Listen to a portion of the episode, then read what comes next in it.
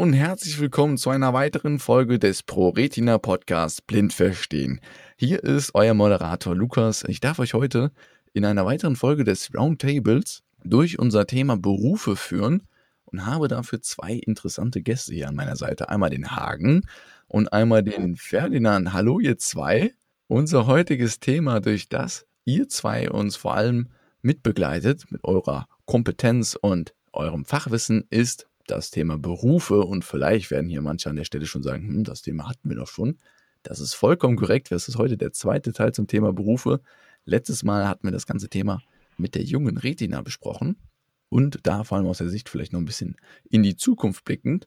Heute haben wir hier zwei junge Herren sitzen, junge, agile und vor allem lebensfrohe Herren sitzen, die schon mit Berufserfahrung trotzen können.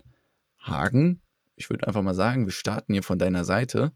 Was können wir uns denn bei dir vorstellen? Wie war dein Werdegang? Also was, was, was machst du denn aktuell so beruflich, beziehungsweise ja, wie bist du denn gekommen? Ja, also ähm, mein Werdegang, äh, fangen wir mal von ähm, Studium an. Ich habe Chemie-Ingenieurwesen studiert ähm, und habe aber während meines Studiums schon gesehen, dass ich sehr viel meinem Hobby bin. Das ist im Bereich der Veranstaltungstechnik, Medientechnik, äh, Musik, äh, Konzerte und habe während meines Studiums meine eigene Firma gegründet ähm, in dem Bereich Vermietung, Dienstleistung, Verkauf, Installation von so Medientechnik, ähm, Beschallungs- und Lichtanlagen und war damit auch äh, erfolgreich. Habe aber auch Tour Tourneebegleitung mitgemacht, Nordamerika-Tourneen, Europa-Tourneen von Bands auch. Ähm, Licht gestaltet, halt selber Ausstellungen Kunstausstellungen auch in dem Bereich gemacht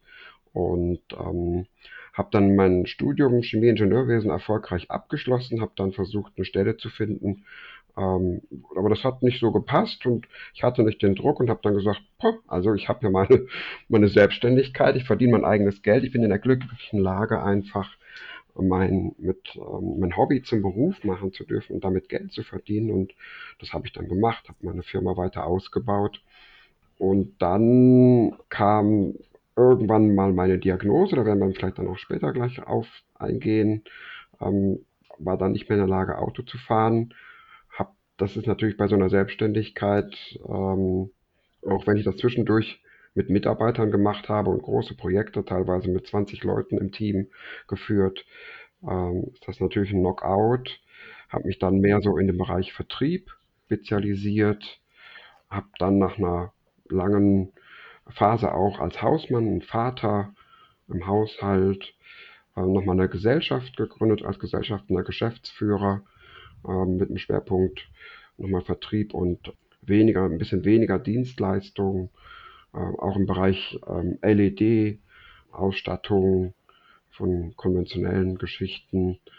Habe dann meine Firma aber auslaufen lassen, meine Gesellschaft, war dann eine Phase am Nationaltheater Mannheim ähm, im Bereich der technischen Direktion tätig und zuletzt als Account Manager ähm, Vertrieb, Telematik. Und jetzt ähm, bin ich gerade in einer sehr schönen Phase. Ich bin in ein Programm aufgenommen worden, ähm, das nennt sich Landesqualifizierung IT.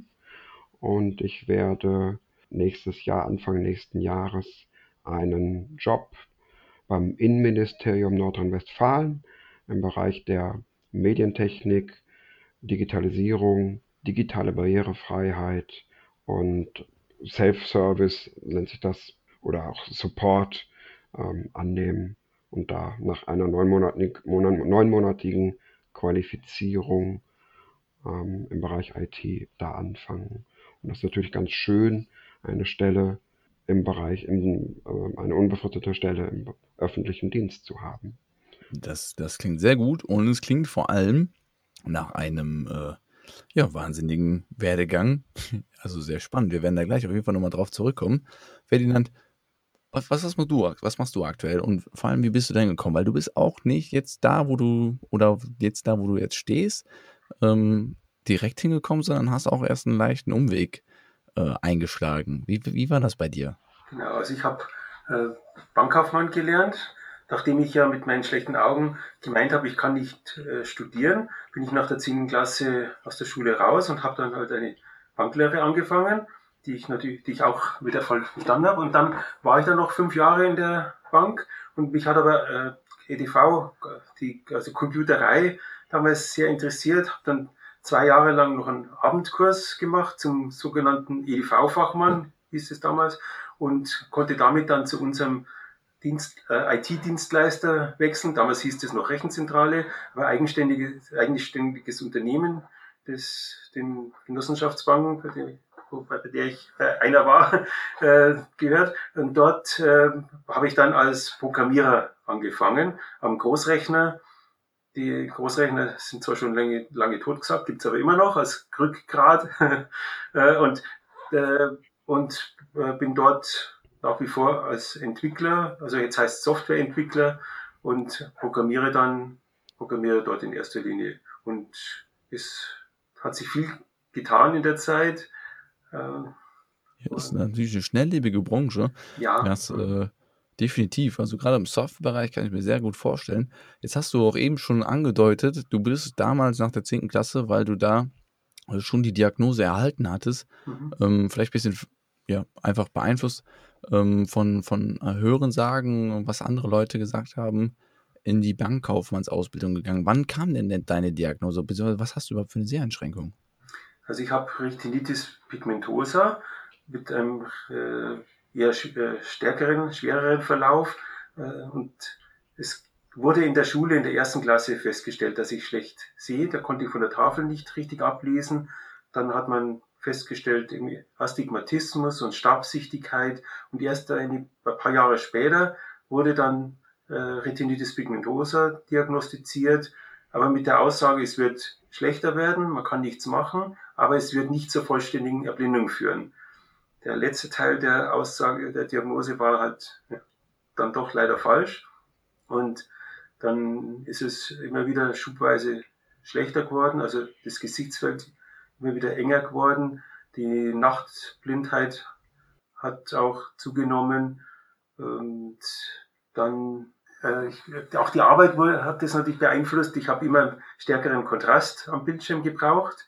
Und dann Anfang 2003 war dann der Sehrest soweit eigentlich endgültig weg. Da konnte ich dann, musste ich, seitdem arbeite ich eben mit Screenreader, der mir eben vorliest, was am Bildschirm steht äh, und mit dem ich dann die Software weit einigermaßen bedienen kann. Ja, Wahnsinn. Ähm, Hagen, du sagtest mir im Vorhinein, du hast auch Renitis pigmentosa. Und wie wir es eben so ein bisschen aus deinem Lebenslauf quasi schon rausgehört haben, ist, bei dir kam die Diagnose ein bisschen später. Wann, wann genau kam das bei dir? Was für einen Einfluss hat das jetzt schon alles genommen quasi auf dein Berufsleben? Ich war 25 da habe ich, äh, war ich bei meinem Augenarzt und äh, der hat mir gesagt, oh, das sieht im Gesichtsfeldmessung, äh, in der Perimetrie, ähm, sieht das nicht gut aus. Ich schicke dich mal zur Uniklinik, die soll das mal checken. Das war im 99 und dann haben die eine Anfangsdiagnose gestellt, Verdachtsdiagnose und dann ein Jahr später sollte ich wieder da antanzen, dann haben sie diese Verdachtsdiagnose RP, Retinis pigmentosa, bestätigt und dann saß ich erstmal da. Das hat, ja, okay, und, und was ist? was kommt jetzt? Ja, konnten sie mir auch nicht sagen. Äh, ich sag mal so, sie haben mir gesagt, sie können in drei Jahren blind sein, sie können auch mit 60 noch so sehen, wie sie jetzt sehen. Da gibt's ja alles dazwischen. Und ähm, ich habe das erstmal so zur Kenntnis genommen. Das hat mich auch nicht groß beeinflusst. Nur irgendwann, das hatte ich eben ja schon erwähnt, kommt dann ein Punkt, wo es einfach zu kritisch wird. Ich habe natürlich gemerkt, es wird schlechter, vor allem beim Dunkelsehen und sowas. Ähm, und das war für mich dann der kritische Punkt da, der erste wirkliche Einschnitt, ähm, dass ich meinen Führerschein abgegeben habe, ähm, weil das mit dem Fahren einfach nicht mehr geht. Ich war in der Branche, fährt man halt überwiegend nachts, ja. Also du musst nachts fahren, wenn du irgendwo auflegst, ja, wenn du irgendwo auf dem Job bist, du kommst erst um 4 Uhr nach Hause oder um 5 Uhr aus der, aus der Halle raus, ja, und äh, dann, das geht einfach nicht mehr. Und das, das war zu, das war zu kritisch und ähm, das hat natürlich schon einen entscheidenden Einfluss ähm, auf, meinen, auf meinen Werdegang gehabt. Ja, jetzt, äh, Ferdinand, du hast es eben angedeutet, du nutzt jetzt mittlerweile den Screenreader. Jetzt, äh, jetzt kann man als, als Softwareentwickler kann ich mir jetzt sehr gut vorstellen, du bist ja wirklich äh, Haupt, Haupt, äh, ja, hauptwegen wahrscheinlich digital am Arbeiten, also vor einem Rechner. Würdest du selber behaupten, das ist das einzige Hilfsmittel oder ist das vielleicht das einzig sinnvolle Hilfsmittel? Hast du schon irgendwie mehr ausprobiert oder ja? Äh, also ich habe Software eben der Screenreader. Dazu gehört natürlich dann auch äh, hardwaremäßig eine Breitzeile dazu, die, weil ich nicht nur über Sprache, über die Sprachausgabe arbeite, sondern äh, über die Breitzeile kriege ich auch die Struktur vom Text mit. Aber sonst äh, Achso, da ist eine Tastatur. Also ich, ich, mhm. also ich frage immer ganz unbedarft, weil ich. Äh Breitzeile, also die ist vor der Tastatur physisch mhm. angeordnet, aber ähm, die dient als Ausgabe. Die ist ja benannt nach dem Louis Braille, der die moderne Blindenschrift erfunden hat. Und der, hier bekomme ich praktisch eine Bildschirmzeile, also maximal 80 Zeichen. Also, in der, also für, für die Arbeit gibt es ja die 80-stelligen Breitzeilen, da kriege ich 80 Zeichen auf der Breitzeile dargestellt und kann dann da lesen. Da kriege ich, so wie wie man den Text liest mit den Augen, lese ich ja. dann mit dem Finger den Text. Und das heißt, deine Eingabe erfolgt aber über die ganz klassische Tastatur, oder? Genau, Hast ich habe eine ganz normale klassische Tastatur, die hat aber zusätzlich noch Markierungen. Bei mir sind also nicht nur die, das F und das J markiert, wie bei jeder normalen Tastatur, sondern noch zusätzlich einige Tasten, also ein paar äh, Funktionstasten und ein paar Zifferntasten und die Alt-Taste und Tabulator-Taste, damit ich die Tasten schneller ertasten kann.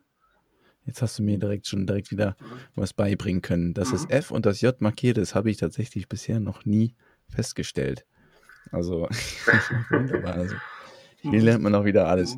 Ja, aber spannend. Also, ist das schon mal, äh, schon mal cool, dass du da auch ein Hilfsmittel hast, was es das, äh, ja, was es da in der Hinsicht ermöglicht. Das muss man auch dazu sagen, natürlich. Ähm, ich denke mal, im Bereich der Entwicklung und gerade im Bereich von Softwareentwicklung, da sprechen wir doch äh, korrigiere mich, falls ich da falsch liege, überwiegend übers, äh, ich würde mal jetzt in dem jugendlichen Slang sagen, übers Coden, also über wirklich Code, Codetext schreiben. Ist das richtig? Ja, hm, aber ich arbeite am Großrechner und wir sind doch in der alten Welt. Also äh, wir verwenden noch als äh, Programmiersprache COBOL, als kaufmännische Programmiersprache, die kennt heutzutage kaum mehr jemand. Aber ist auch egal, in welcher Soft in welcher Programmiersprache man programmiert, aber es ist tatsächlich reine äh, Programmierung, was ich mache. Also ich schreibe Programmtext, der wird dann äh, von anderer Software, also wird dann in Maschinensprache übersetzt und dann läuft er auf den Rechnern. Und bei uns halt auf dem äh, Großrechner. Wir machen damit dann äh, auch Massenverarbeitung. Wir haben aber auch bei uns in der, im Unternehmen die, also Server, bei denen dann die dann unter Linux oder Windows laufen und dort wird auch in ganz anderer Programmiersprache programmiert. Da wird in erster Linie in Java programmiert, also neuerer, modernerer Programmiersprache, die wieder andere Möglichkeiten und Fähigkeiten hat. Das ist aber wieder andere Welt, weil auch die Großrechnerwelt und die Serverwelt sind einfach, die sind zwar miteinander verbunden, die kommunizieren ja auch miteinander, weil die, die Hauptdaten werden auf dem Großrechner gehalten, und die Massenverarbeitung wird hauptsächlich bei uns auf dem Großrechner gemacht, weil der da unschlagbar schnell und zuverlässig und sicher ist. Äh, aber es sind halt einfach zwei total unterschiedliche Welten. Zwei verschiedene Welten. Mhm, und ja. äh, ich beherrsche da eher die Großrechnerwelt. Die andere habe ich auch schon irgendwie reingeschnuppert. Ich habe auch privat mal ein paar Programmiersprachen noch gelernt, meist die wieder vergessen. Ähm, aber es sind unterschiedliche Welten. Und für mich ist die Großrechnerwelt als Sehbehindert oder Blinder äh, von Vorteil, weil ich hier äh, weniger Grafik habe, sondern das Ganze ist sehr textorientiert ja, Text, mhm. und damit kommt auch der Screenreader besser zurecht. Da gibt es zwar auch Tücken wie überall, wenn der Cursor mal wieder falsch eingestellt ist, weil da wieder irgendwie jemand Updates gemacht hat und der Cursor auf einmal nicht mehr blinkt, dann kriegt der, mein Screenreader das nicht mehr mit und dann ja, liest da auch nichts mehr vor. Ja. Ja, also es gibt auf jeden Fall wahrscheinlich immer die Tücken. Ich kenne tatsächlich das ähm, Codieren oder sagen wir mal eher für mich allgemein gesprochen die Informatik aus dem Bereich des Studiums. Ich habe damals Maschinenbau studiert. Mhm. mhm. Ich sage auch so schön damals, das ist erst ein paar Jahre her, aber ähm, es war für mich nur so ein kleiner Einblick und äh, da habe ich auch sehr viel mitbekommen, dass das äh, eine ja, eher textbasierte oder eine sehr, sehr textbasierte Aufgabe ist, auch gerade in der Eingabe. Äh, Wahnsinn. Also es ist auf jeden Fall Wahnsinn spannend und geht in die Tiefe. Hagen, bei dir, du hast gesagt, du hast damals Chemieingenieur studiert, hast aber dann letztendlich ähm, doch eigentlich relativ früh, würde ich, würd ich sagen, glaube ich, äh, den Weg in die Veranstaltungstechnik gefunden. Korrekt.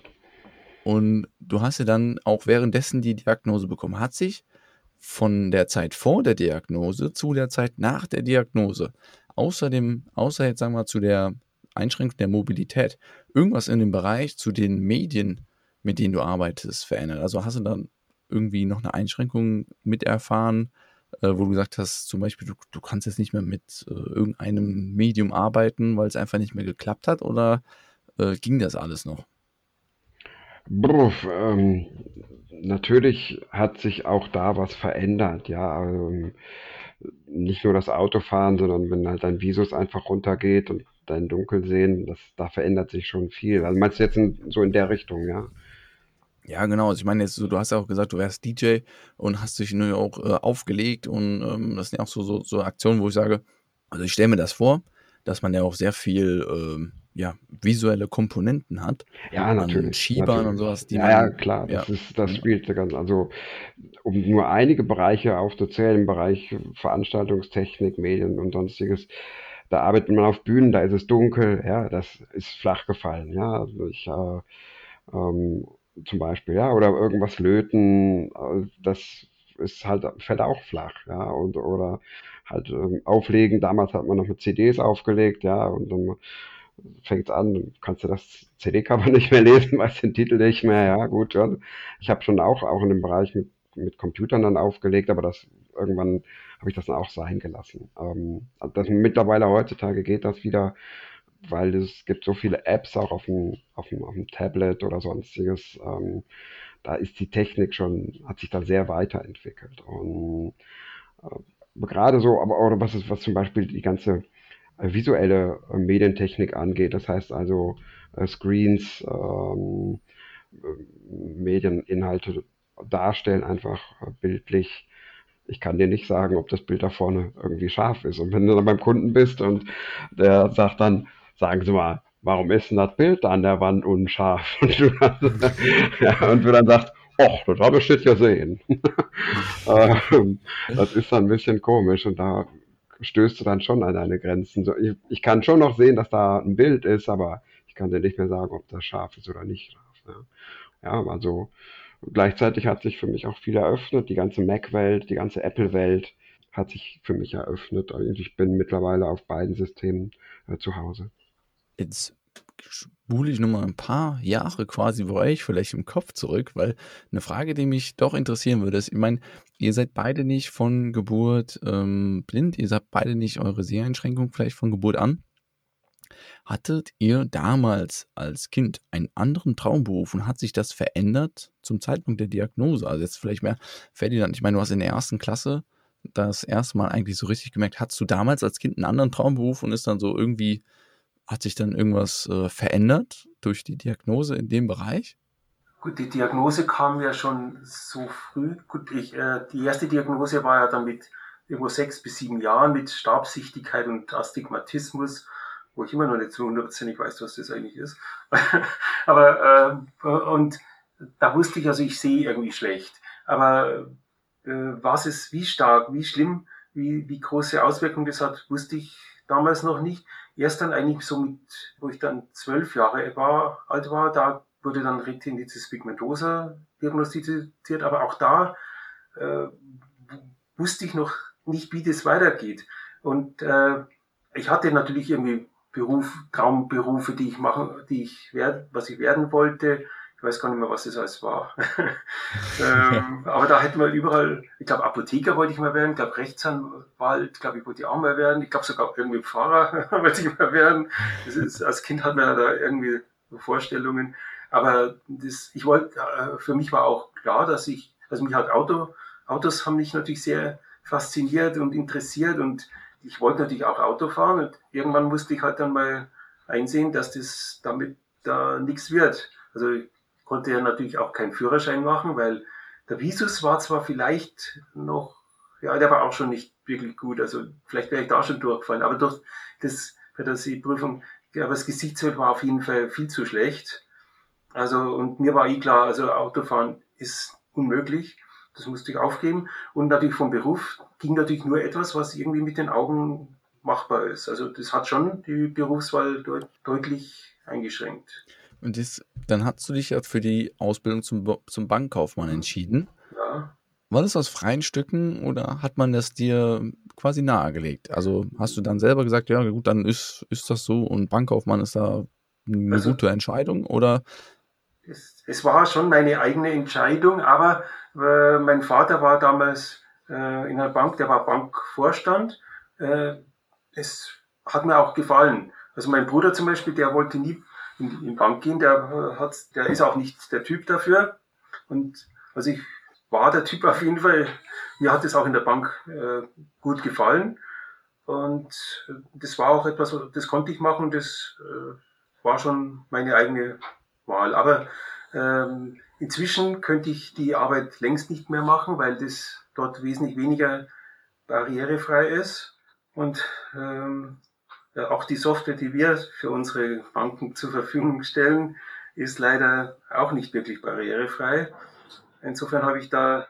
Äh das wäre jetzt die nächste Frage. Der Punkt Barrierefreiheit und barrierefreie Software. Wir haben im Vorhinein schon ein bisschen drüber diskutiert und ich meine, euch beide beschäftigt das jetzt ja natürlich nur umso mehr. Hagen, du fängst sogar ab nächstem Jahr da in dem Bereich ja deine neue Stelle quasi an. Ist es jetzt so, dass man natürlich, denke ich mir einfach nur mal so, aber sagt es mir ruhig, wenn es, wenn es anders ist, aber ist es so, wenn man jetzt natürlich selbst betroffen ist, dass man dann diesen Punkt nochmal eine viel, viel größere Aufmerksamkeit schenkt, jetzt gerade vom Arbeitswegen her? Ich meine, Ferdinand hat es im Vorhinein gesagt, gerade in der Softwareentwicklung ist oftmals das Problem, dass man im, ja, unter Druck steht, die, die Software fertig zu entwickeln und da ist dann der, der Punkt der Barrierefreiheit, der wird erst ganz am Ende beleuchtet. Ist es jetzt so, dass sich das vielleicht dann da an der Stelle dreht und man sagt, nö, das äh, ist mir dann doch schon so wichtig, dass ich dann das nebenbei auch noch implementiere? Äh, bei mir, äh, mein Bereich am Großrechner, äh, da äh, habe ich gar nicht die Möglichkeit oder da die Software, die ich erstelle, ist von Haus aus praktisch barrierefrei, weil äh, sie nicht auf den Endgeräten läuft. Die läuft irgendwo auf dem Großrechner und ähm, damit ist das Thema hier außen vor. Äh, und bei den Kollegen, die Software schreiben, die dann auch am, an den Arbeitsplätzen laufen, da habe ich jetzt wenig Einfluss. Also ich habe das schon Thema immer wieder angebracht, aber äh, es wird auch dann immer wieder wird versucht irgendwie reinzubringen, aber es geht immer, fällt immer irgendwo runter. Da sind wir auch, glaube ich, schon auch ein zu großes Unternehmen. Andererseits äh, äh, habe ich selber mit, äh, arbeite ich ja nicht nur am Großrechner, sondern habe ja auch mit anderer Software, mit Standardsoftware zu tun oder mit, äh, also die dann unter Windows läuft. Und dort ist vieles nicht barrierefrei, dann frage ich irgendwo wieder nach und reklamiere das, dann wird wieder beim Hersteller nachgefragt und dort heißt es halt, ja, ist, ist halt so. Und damit ist das Thema halt wieder erledigt. Und, ja, und dann kommt Hagen ins Spiel. Hagen, hast du dich jetzt dem neuen Beruf gerade aus diesem Grund verschrieben, weil du sagst, also so viel ist Barriere, also ist nicht barrierefrei, da muss sich was ändern. Da bin ich der perfekte Mann dafür.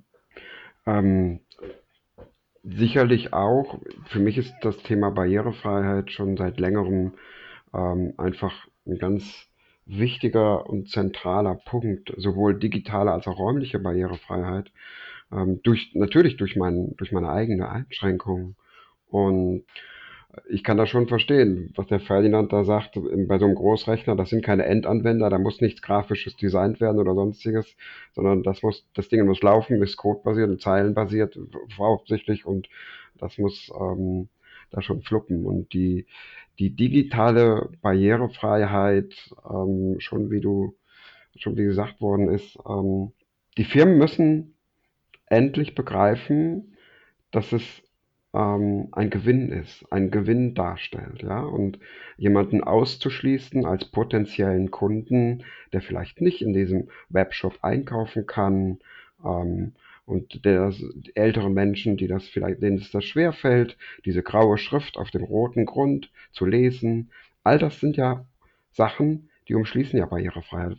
Barrierefreiheit ist ja nicht nur, dass der Ferdinand und ganz viele andere das mit dem Screenreader lesen, auslesen können, sondern das ist ja auch, dass es ältere Menschen ähm, zugänglich ist, solche Webseiten, solche Applikationen oder dass es Leuten wie mir einfach leichter fällt, sowas zu lesen, sowas zu vergrößern. Ähm, und all das umschließt ja die Barrierefreiheit. Und das möchte ich ähm, auch unter anderem in meinem, in meinem zukünftigen ähm, Job angehen und möchte es auch noch weiter in der ProRetina angehen, ähm, dass ich da äh, weiter am Bereich digitale und räumliche Barrierefreiheit äh, mich weiterbilde und die ProRetina auch da unterstützen und Menschen, die das auch machen, umsetzen wollen, weil das braucht einfach Unterstützung. Ich bin oft auf Messen gegangen, einfach auf, im Bereich Event jetzt, Eventplanung, Eventorganisation, da gibt es ganz viele Messen und hab, bin mit meinem iPhone hingegangen und habe gesagt, guckt mal, so sieht das aus, wenn ein Blinder oder Sehbehinderter das mit, ein, ähm, einem Voice-Over ausliest. Da kommt dann anstatt Warenkorb, kommt dann Taste. Taste, Taste. Und dann guckt die mich ganz, ganz komisch an und sagen, hä? Wie?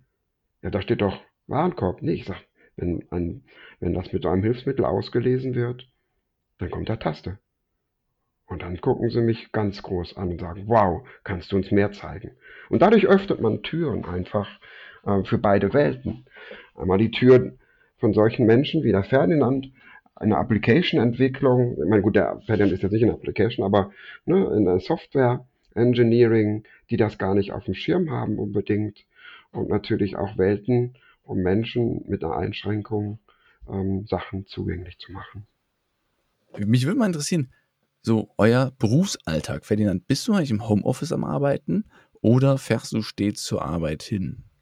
Also ich habe schon längere Zeit immer wieder mal im Homeoffice gearbeitet, wenn es sich zeitlich ergeben hat. Die Technik ist bei uns schon lange, schon fünf, sechs Jahre, eigentlich schon länger, aber da war das auch noch nicht so gern gesehen. Aber äh, ich arbeite jetzt seit Corona, seit 17. März 2020, arbeite ich mit zwei Tagen pa äh, Unterbrechung permanent von zu Hause. Zweimal war ich jetzt zwischendrin doch mal in der, an meinem Arbeitsplatz drin, weil äh, da gab es Treffen, da sollte ich persönlich an, anwesend sein. Ansonsten arbeite ich voll von zu Hause und das funktioniert eigentlich sehr gut. Äh, natürlich äh, mit gesicherter Verbindung, das ist bei uns ja extrem wichtig. Die Sicherheit äh, steht ja ganz groß im Vordergrund. Äh, und das wurde aber sehr schnell innerhalb von wenigen Tagen bei uns realisiert, dass von wenigen hundert Menschen, die gleichzeitig äh, über VPN-Verbindungen äh, arbeiten, dann auf einmal äh, etliche tausend äh, arbeiten. Ähm, eigentlich sogar mehrere zehntausend, weil unsere angeschlossenen Banken ja auch dann von zu Hause arbeiten können, die Bankmitarbeiter. Äh, also das wurde sehr schnell realisiert und es funktioniert gut. Ja. Und das ist natürlich auch wahrscheinlich eine sehr große Erleichterung, oder? Es ist äh, ja erhebliche Erleichterung, weil äh, ich bin natürlich, ich, ich muss sonst, ich bin jeden Tag knappe Stunde einfach unterwegs mit öffentlichen Verkehrsmitteln, mit der U-Bahn, mit mehrmals umsteigen, U-Bahn und, und Bus und komme dann natürlich auch mit vielen Menschen zusammen, kann natürlich auch zwangsläufig nicht den Abstand immer einhalten, weil ich ja gar nicht weiß, wo die Menschen alle stehen. Insofern ist es sehr sinnig, dass ich von zu Hause arbeite und es ist natürlich wirklich Erleichterung. Ja. Und ich habe das Glück, dass ich hier zu Hause auch noch auch etwas Platz habe, dass ich auch mein eigenes Arbeitszimmer habe und nicht wie viele andere Kollegen dann irgendwo in der Küche oder im Wohnzimmer arbeiten muss. Äh, und somit bin ich da zufrieden. Mir gehen dort die Menschen ab, also die, dass man Kollegen persönlich trifft, das ist, das fehlt irgendwie. Weil es ist doch anders, ob man sich jetzt persönlich trifft oder nur am Telefon einfach hört. Ja. Hagen, wird es bei dir denn auch eine Homeoffice-Stelle sein oder wirst du noch mit Problemen konfrontiert werden, dass du irgendwie Anreise, Abreise vor dir hast, die du immer auf dich nehmen musst?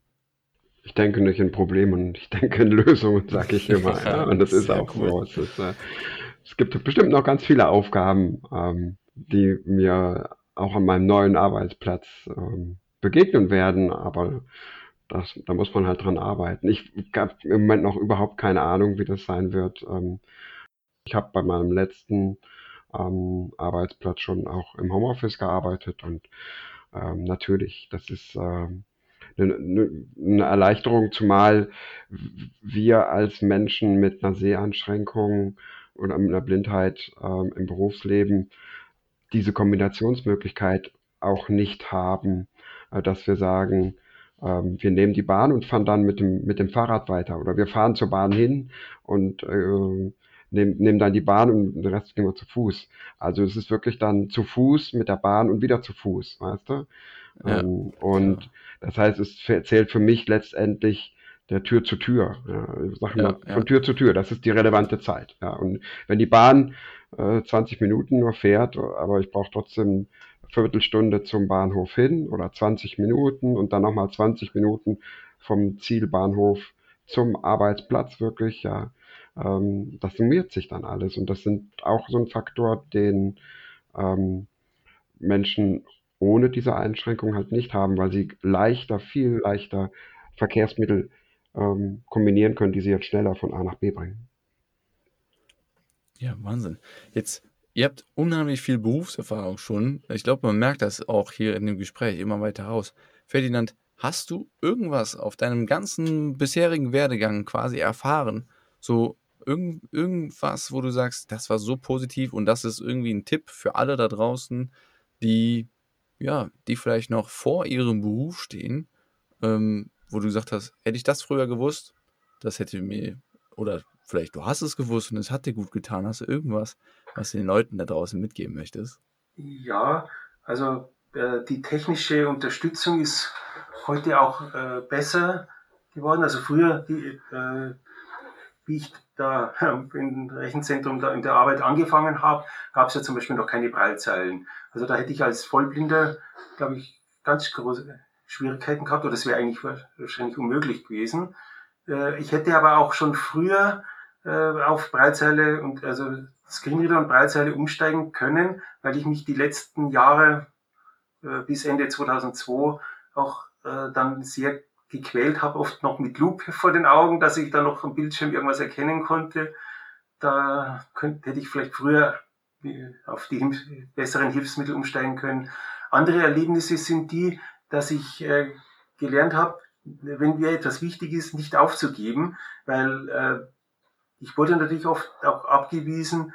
Ich hatte zum Beispiel, um jetzt äh, da vor 35 Jahren anzufangen, musste ich gesundheitliche Gesundheitsprüfung machen. Und beim Augentest, äh, da musste ich in so, in so ein Gerät reinschauen oder musste ich was ablesen. Das konnte ich nicht. Und dann hieß es, äh, wer äh, Zeitung lesen kann, die konnte ich noch lesen irgendwie, der musste es auch lesen können. Und äh, ich habe halt dann, war dann halt beharrlich. Und dann haben sie mich noch zum Augenarzt geschickt und der hat dann auch gemeint, es äh, ja, mit den Augen äh, Computerarbeit geht nicht. Dann habe ich ihm erzählt, dass ich ja schon privat einen Computer gehabt habe. Und in der Bank hatte ich auch schon an einem Textsystem gearbeitet. Also ich hatte da schon Erfahrung und dann hat er doch irgendwie hat er zugestimmt oder hat dann geschrieben, dass man es mal probieren soll. Da, da muss man halt hartnäckig bleiben und nicht sich gleich abspeisen lassen, weil mit Behinderung wird man nach wie vor immer noch äh, eher abgewiesen. Kann ich nur zustimmen, ja. Mhm. Also es wird natürlich, man darf es ja nicht mehr direkt sagen, aber die, die Vorbehalte sind natürlich weiterhin da. Die kriegen wir auch nicht so schnell weg. Aber da muss man halt einfach irgendwie kämpfen, einfach beharrlich bleiben, äh, ruhig, freundlich aber beharrlich. Und das zahlt sich aus, Ferdinand, das zahlt sich aus. Ja, also bei mir war es, wie ich dann äh, angefangen habe, hatte ich erstmal eineinhalb Jahre nicht Probezeit, sondern das war, äh, ich war genau, befristete Tätigkeit war das. Das war damals möglich und äh, die hätten mich jederzeit, die hätten mich da sowieso in der Probezeit rauswerfen können und die hätten mir mich auch nach den eineinhalb Jahren ohne Begründung hätten wir sagen können, ja, das war's jetzt. Also ich bin da volles Risiko eingegangen. Ich war aber überzeugt, dass ich es schaffe, dass das geht und dass ich, ich wollte es unbedingt machen und äh, es hat sich auch ausbezahlt. Und jetzt bin ich schon über 35 Jahre dort. ja, aber schön zu hören. Also es ist immer noch schade, oder es ist schade zu hören, dass es immer noch so unter den Vorbehalten läuft, wie du gesagt hast. Aber es ist umso schöner, dass du wirklich aus der Erfahrung sagen kannst, Hartnäckigkeit zahlt sich da absolut aus. Hagen, ich glaube, bei dir, was würdest du den Leuten mitgeben wollen? Was ich den Leuten mitgeben kann, ist, sind eigentlich drei Sachen. Erstmal, lasst euch nicht entmutigen. Das zweite ist, es ist so viel mehr möglich, als sich viele, die keine Seheinschränkung oder Blindheit haben, vorstellen können. Und das dritte ist, versagt euch nicht der digitalen Technik. Es ist wirklich so viel. Ich habe selber eine blindentechnische Grundausbildung gemacht. Ich habe selber mit einer Breilzeile gearbeitet auch. Ich schreibe selber Breil auch. Also ich habe das auch im Screenreader und so. Benutze es aber jetzt nur noch jetzt eingeschränkt, weil ich doch viel visuell mache. Aber mein iPhone benutze ich zum Beispiel sehr viel mit Breileingabe. Das heißt, ich tippe Punktschrift auf dem, auf dem Smartphone. Aber zum ersten gesagt, es, äh, lasst euch nicht entmutigen. Es, es geht einfach so viel mehr als als man sich vorstellen. Also es geht so viel mehr, als man sich vorstellen kann. Allein wenn man mal so in der Richtung ähm, Assistenz auch, Assistenzkräfte geht, sagt. Ja, und äh, ich habe selber die Erfahrung gemacht, dass viele das nicht so wollen und äh, in meiner Bewerbungsphase mit viel, viel Berufserfahrung habe ich leider nicht das gefunden, was ich wollte. Ähm, als Projektleiter im Bereich ähm, Veranstaltungstechnik weil die einfach, die Gesellschaft ist noch nicht bereit dafür. Ähm, und zum Punkte digitale Technik und digitale Hilfsmittel. Man kann nicht früh genug damit anfangen, wenn man ein, ein Handicap im Bereich des Sehens hat, weil es erleichtert unglaublich viel. Und äh, wie der Ferdinand schon sagt, mit Breilzeile und so, da gibt es so viele Fortschritte mit den ganzen modernen Medien, mit Tablets, mit den Smartphones. Ja, ähm, auf dem System ist einfach so viel Hilfsmittel und es ist ein Gewinn an Lebensqualität, wenn man, oder anders gesagt, es ist ein Verlust an Lebensqualität, wenn man sich der digitalen Technik im Bereich äh, Seheinschränkungen, Blindheit verschließt. Und das gilt ganz, ganz besonders halt für die Berufswahl. Natürlich gibt es einige Bereiche, wenn man weiß, dass man eine Seheinschränkung hat und dass es fortschreiten kann oder wird, dass man kein Goldschmied wird oder kein Restaurator oder sowas. Ich glaube, das ist äh, ja, aber es geht so viel mehr, als man sich vorstellen kann. Und das, da darf man sich nicht entmutigen lassen. Ähm, das ist sehr schön. Ja, doch ganz Sehr, sehr klar. schön gesagt. Sehr schön gesagt. Und ich hoffe tatsächlich, dass entweder natürlich jetzt direkt beim Herauskommen des Podcasts oder im Laufe der Zeit, dass umso mehr Arbeitgeber auch diesen Podcast hören und wirklich einmal da vielleicht hier eure reellen Erfahrungen. Ich meine, wir sprechen hier mit euch beiden, äh, Hagen und Ferdinand, ihr habt unheimlich viel Berufserfahrung mit Seheinschränkungen, ihr bringt unheimlich viel Kompetenz mit. Und das sollten auch da draußen jeder, der sich bisher davor verschränkt, einfach mal bewusst werden, dass Seheinschränkungen definitiv nicht heißt Kompetenzverlust, sondern im Gegenteil, sondern man bringt ja ganz andere und neue Kompetenzen mit. Man darf das, nicht vergessen, dass, ähm, das gilt aber für alle Menschen mit, einer, mit einem Handicap dass Arbeitnehmer mit einem Handicap in der Regel viel motivierter sind als andere. Ich will die anderen Leuten jetzt, ich will normallos, will ich jetzt nicht unterstellen, um Gottes Willen, aber es ist im Allgemeinen so, dass Menschen mit einem Handicap im Berufsleben immer versuchen, 120 Prozent zu geben, weil sie einfach ihr Defizit versuchen, durch Engagement, durch viele andere Kompetenzen auszugleichen. Ja und dass sie viel mehr einfach viel loyaler gegenüber ihrem Arbeitgeber sind. Da muss ich Hagen auch voll zustimmen. Man soll, muss auch schauen, also jeder, auch als blinder oder sehbehinderter Mensch, hat man doch viele Fähigkeiten, die, die man nutzen kann. Wir, wir sind nicht auf unsere Augen beschränkt, sondern wir können sehr, sehr viel mehr. ist eigentlich wichtig, dass man richtig eingeordnet wird in der Arbeit, dass die, die Führungskräfte das erkennen. Äh, da muss man schauen, dass man sich durchsetzt und äh, so ein, eine Arbeit bekommt. Da muss auch der Arbeitgeber ein bisschen flexibel sein und dann gewinnt er aber auch sehr, sehr viel. Äh, äh dann gewinnen alle. Wenn man richtig eingeordnet wird, an den, am richtigen Arbeitsplatz die richtige Arbeit macht, dann spielen die Augen dann irgendwo einfach nicht mehr die Rolle. Ja, das ist sehr schön, sehr schön zusammengefasst. Aber mir bleibt da auch an der Stelle einfach nur noch eine Frage oder beziehungsweise ich möchte euch jeweils eine Frage stellen, die wir uns vorgenommen haben, unseren Gästen hier zu stellen. Hagen, wenn du mit irgendeiner Person, egal welche Person, einmal zusammen ein Abendessen verbringen könntest, welche Person wäre das und vor allem warum? Ich bin da ziemlich Mainstream. Barack Obama. Trotzdem, dein Warum? Barack, ist für, Barack Obama ist für mich ein unglaublich charismatischer Mensch, sehr ehrlich. Er ist dafür, dass er eines der mächtigsten Menschen der Welt äh, war, sehr geerdet geblieben und ähm, das fasziniert mich an, an, an ihm. Ferdinand, wer wäre es bei dir?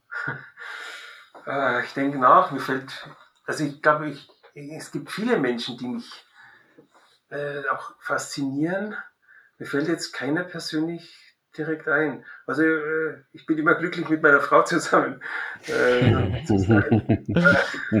Sehr schön. Sie ist jetzt nicht also ich, ich kann es auch so äh, sagen. Komm, gib's zu, deine Frau steht hinter dir, das musstest du ja, jetzt sagen. Das ist ein Spiel weg, sie hört es jetzt nicht. Aber ich kann jetzt da niemand richtig raus, äh, mir fällt jetzt niemand ein, den ich jetzt direkt nennen will. Hm, das zählt auch, deine Frau zählt auch. Ja, Musst ja, also, nur erklären, warum. Ja. Es gibt, ja, es gibt aber auch, äh, ja, auch in der ProRetina sind so viele faszinierende Menschen. Also auch heute mit euch zusammen, das war irgendwie war schön. Jetzt, also es ist immer noch schön. ja, dann Ferdinand, gib mir noch eine letzte Chance. Und zwar würde ich dich einmal bitten, diesen Satz zu vervollständigen. Der Tag war gut, wenn wenn mich die Software nicht zu sehr geärgert hat. das passt. Das passt doch super. Ja, sehr schön.